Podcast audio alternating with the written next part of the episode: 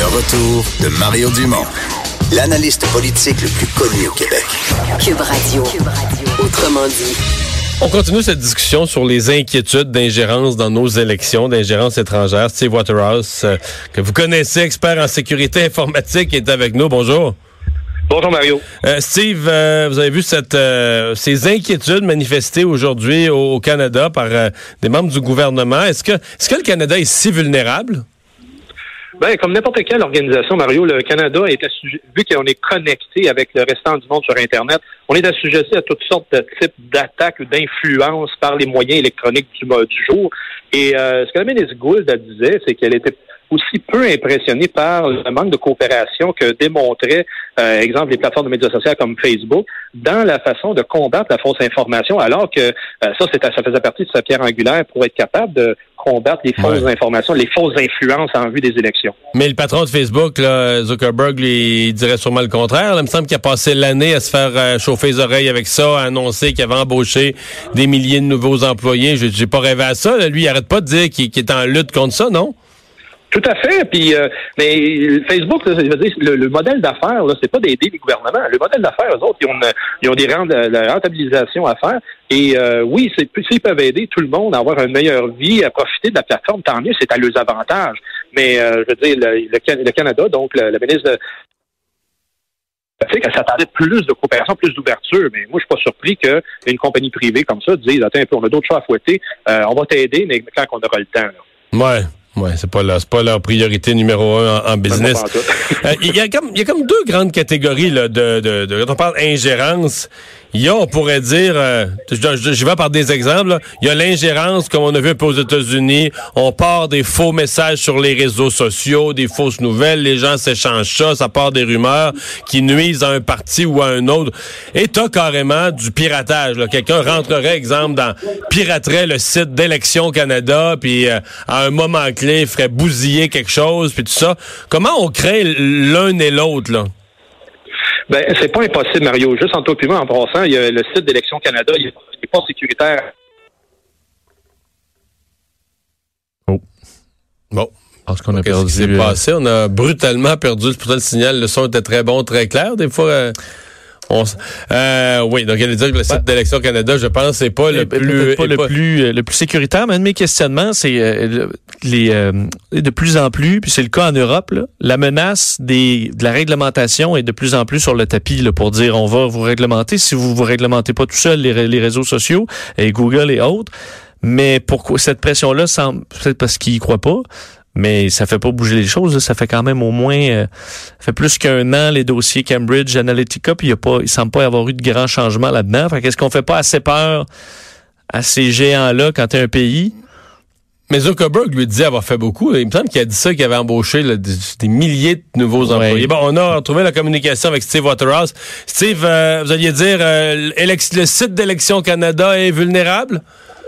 Oui, il n'est pas à 100 de sa capacité de protection qu'on devrait s'attendre d'un site de, de ce calibre-là, surtout en vue des élections. Mais ça, ça fait partie d'un plan de sécuriser les sites du gouvernement canadien dans une année très rapprochée. Et on me disait, comme euh, lorsque j'en ai, euh, me suis acquéri de savoir pourquoi, d'ici septembre, le site devrait être protégé. Mais d'ici là, il y a des, possibilités de faire ces influences-là indues, tu sais, comme on dit, euh, d'avoir un faux site. Puis après ça, on fait une campagne de bipostage, de mauvais courriels et on amène les gens à aller sur ce faux site Internet-là pour être capable à ce moment-là de, faire croire des choses aux gens. faire croire des choses, ça veut dire ben on va miner la crédibilité d'un parti politique, on va faire des fausses rumeurs sur d'autres euh, situations. Donc, c'est tous des trucs là qu'à ce moment-là, les gens, la façon qu'ils s'informent, c'est très différent d'il y a quelques années. Mais c'est l'information, s'ils la prennent de, sources fiables, tant mieux, ils vont savoir la vérité. Mais sinon, s'ils prennent tout ça par les médias sociaux, comme on le fait actuellement, c'est là que ça va être difficile à garder le, cap un peu sur la façon de faire.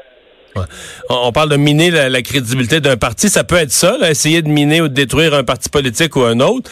Mais on dit ça peut être aussi carrément des gens pourraient vouloir miner la confiance des Canadiens dans leur système. Exemple, si on si on vient bousiller les actions d'élection Canada, etc., il y a une partie de la population qui qui croira pas nécessairement que c'est une influence extérieure et qui va dire ah les élections c'est arrangé, élection Canada c'est pourri, moi je vais plus voter.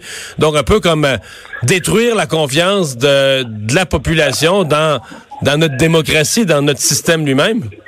Exactement. Et s'ils réussissent à faire penser ça aux gens, ils ont réussi leurs attaques dans, à la démocratie que l'on a. Parce que notre système démocratique, puis je pense, je, je t'apprends rien en disant ça, est un des meilleurs au monde de la façon qui est faite. Puis oui, on vote encore par des petits billets en papier et c'est parfait. On garde l'intégrité du vote comme ça. Mais cependant, pour qu'il y ait du vote, faut qu'il y ait des gens qui se présentent aux urnes. Et pour ça, il faut que les gens soient bien éduqués, bien renseignés et qu'ils aient à ce moment-là l'information précise pour qu'ils continuent ce processus euh, d'élection-là. Et malheureusement, quand je dis malheureusement, c'est aujourd'hui, dans la façon que les systèmes électroniques fonctionnent, ben, l'influence surtout des médias sociaux, euh, il y a tellement de toutes sortes de nouvelles et les gens s'informent de plus en plus par ces façons-là. C'est ça qui rend en ce moment-là à risque et pour ça que, à risque l'élection, et pour ça que le gouvernement canadien s'embarque à faire justement ces démonstrations d'information euh, systématiques et de donner leur juste où ce qu'ils en sont rendus et comment ce qu'ils s'emportent aussi les outils. Parce que le CST, le Centre de sécurité de télécommunications, ont présenté, voici qu'est-ce qu'on a observé. Euh, ils ont présenté aussi des menaces potentielles. Oui, on peut nommer un paquet de pays.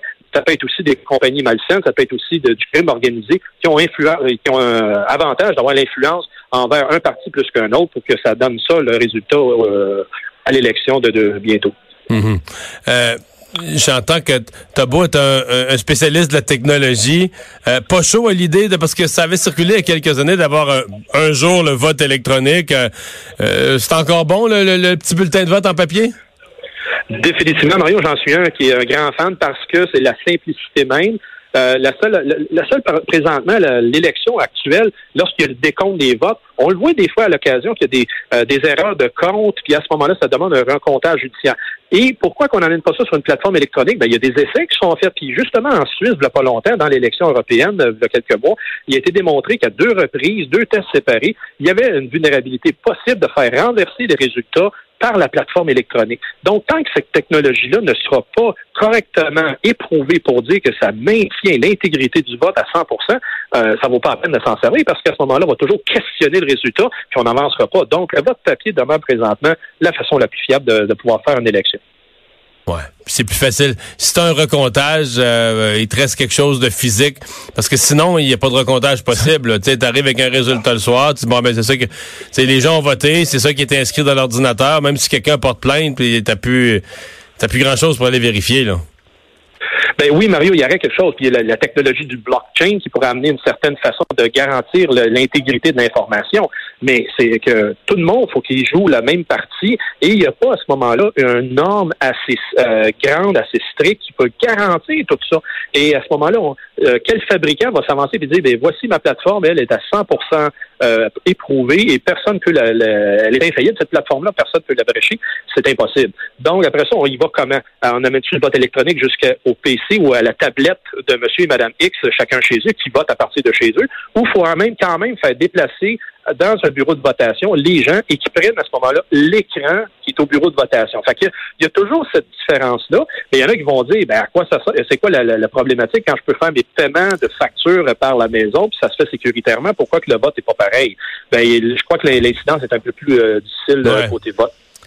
Est-ce qu'il y a quand même un, certain réveil chez les grands dirigeants de réseaux sociaux? Je voyais dans le dossier en, Nouvelle-Zélande le responsable de la vie privée en Nouvelle-Zélande en fin de semaine qui a dit que les gens de chez Facebook étaient des menteurs pathologiques, des accusés vraiment, il est sorti vraiment fort. Euh, est-ce qu'à un moment donné, il y, a un, réveil aussi, puis on prend ça au sérieux ou encore on se pense un peu au-dessus des, des lois à travers le monde? Ben, je pense que tu d'accord avec moi en disant, euh, lorsqu'il arrive des événements critiques dans la vie, c'est là que souvent il y, a une, conscience différente qui est adoptée face à la situation. Et les Nouveaux-Zélandais, euh, je veux dire, récemment, ils en ont pris conscience comme ça euh, et ils en sont avec des enjeux différents d'ici, dans le sens que le, Parlement australien a mis de l'avant une loi qui veut euh, donner la pleine capacité d'écouter toutes les, les, communications sécurisées, dont entre autres par les médias sociaux et peu importe où. Et à ce moment-là, les médias, euh, la, façon qu'ils l'observent, la Nouvelle-Zélande, c'est qu'eux aussi ils font constat comme bien du monde ici.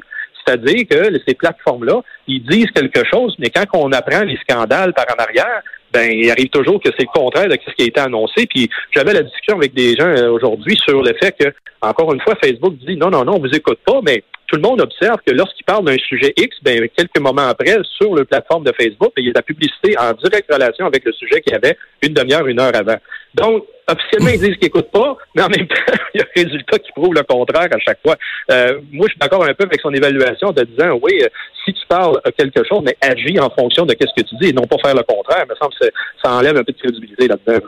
est-ce qu'on on se fie quand même un peu que le le public est devenu plus averti, je veux dire, après trois ans, là, à parler de, des dangers de fake news euh, tout le temps, est-ce que quand, je sais pas, une nouvelle qui a l'air un petit peu bizarre, euh, sans une source trop trop claire, passe sur les réseaux sociaux, est-ce que est-ce que le lecteur moyen ou l'utilisateur moyen des réseaux sociaux est un petit peu plus allumé pour dire ouais, est-ce vrai cette affaire-là, allez vérifier ça un peu ou non, on pense que les gens mordent à l'hameçon autant qu'avant? De mes observations non scientifiques, je dirais qu'ils mordent quand même. Les gens, euh, tu as raison par contre en me disant, Mario, euh, il y en a davantage conscients parce qu'on en parle plus souvent. Ça, c'est de un, l'éducation se fait, les gens prennent euh, davantage connaissance, mais de deux aussi, les mêmes vieilles jokes reviennent souvent. Fait qu'ils disent, bon, ben, on l'a vu celle-là, faut passer à d'autres choses et euh, commence à comprendre un peu mieux comment est-ce que la, la, portée elle est de diffuser de l'information. C'est bien beau de montrer les vidéos de chat et les, les trucs euh, loufoques qui arrivent dans la vraie vie, mais je crois que les gens s'en servent aussi pour davantage juste le garder d'une façon personnelle, partager des expériences positives. Et les fausses rumeurs, les, autres histoires, ben oui, ça fait partie du folklore, j'appelle ça, euh, de, propager justement des fois ces nouvelles non vérifiées et qui euh, donnent lieu à des rumeurs, donnent lieu à des euh, justement euh, des mises en scène où ce que les gens des fois prennent pour une réalité quelque chose qui est totalement pas vrai, qui a été désavoué depuis plusieurs années, mais qui est pareil, juste par habitude, des fois, ah ben encore je vais le donner, encore que quelqu'un l'a pas vu. Ça, ça demeure encore, je le vois souvent. Puis les gens veulent dire que c'est un facteur humain pas nécessaire, mais qui se veut naturel. Steve Waterhouse, merci beaucoup d'avoir été là. Ça fait plaisir, Marie. Bonne journée.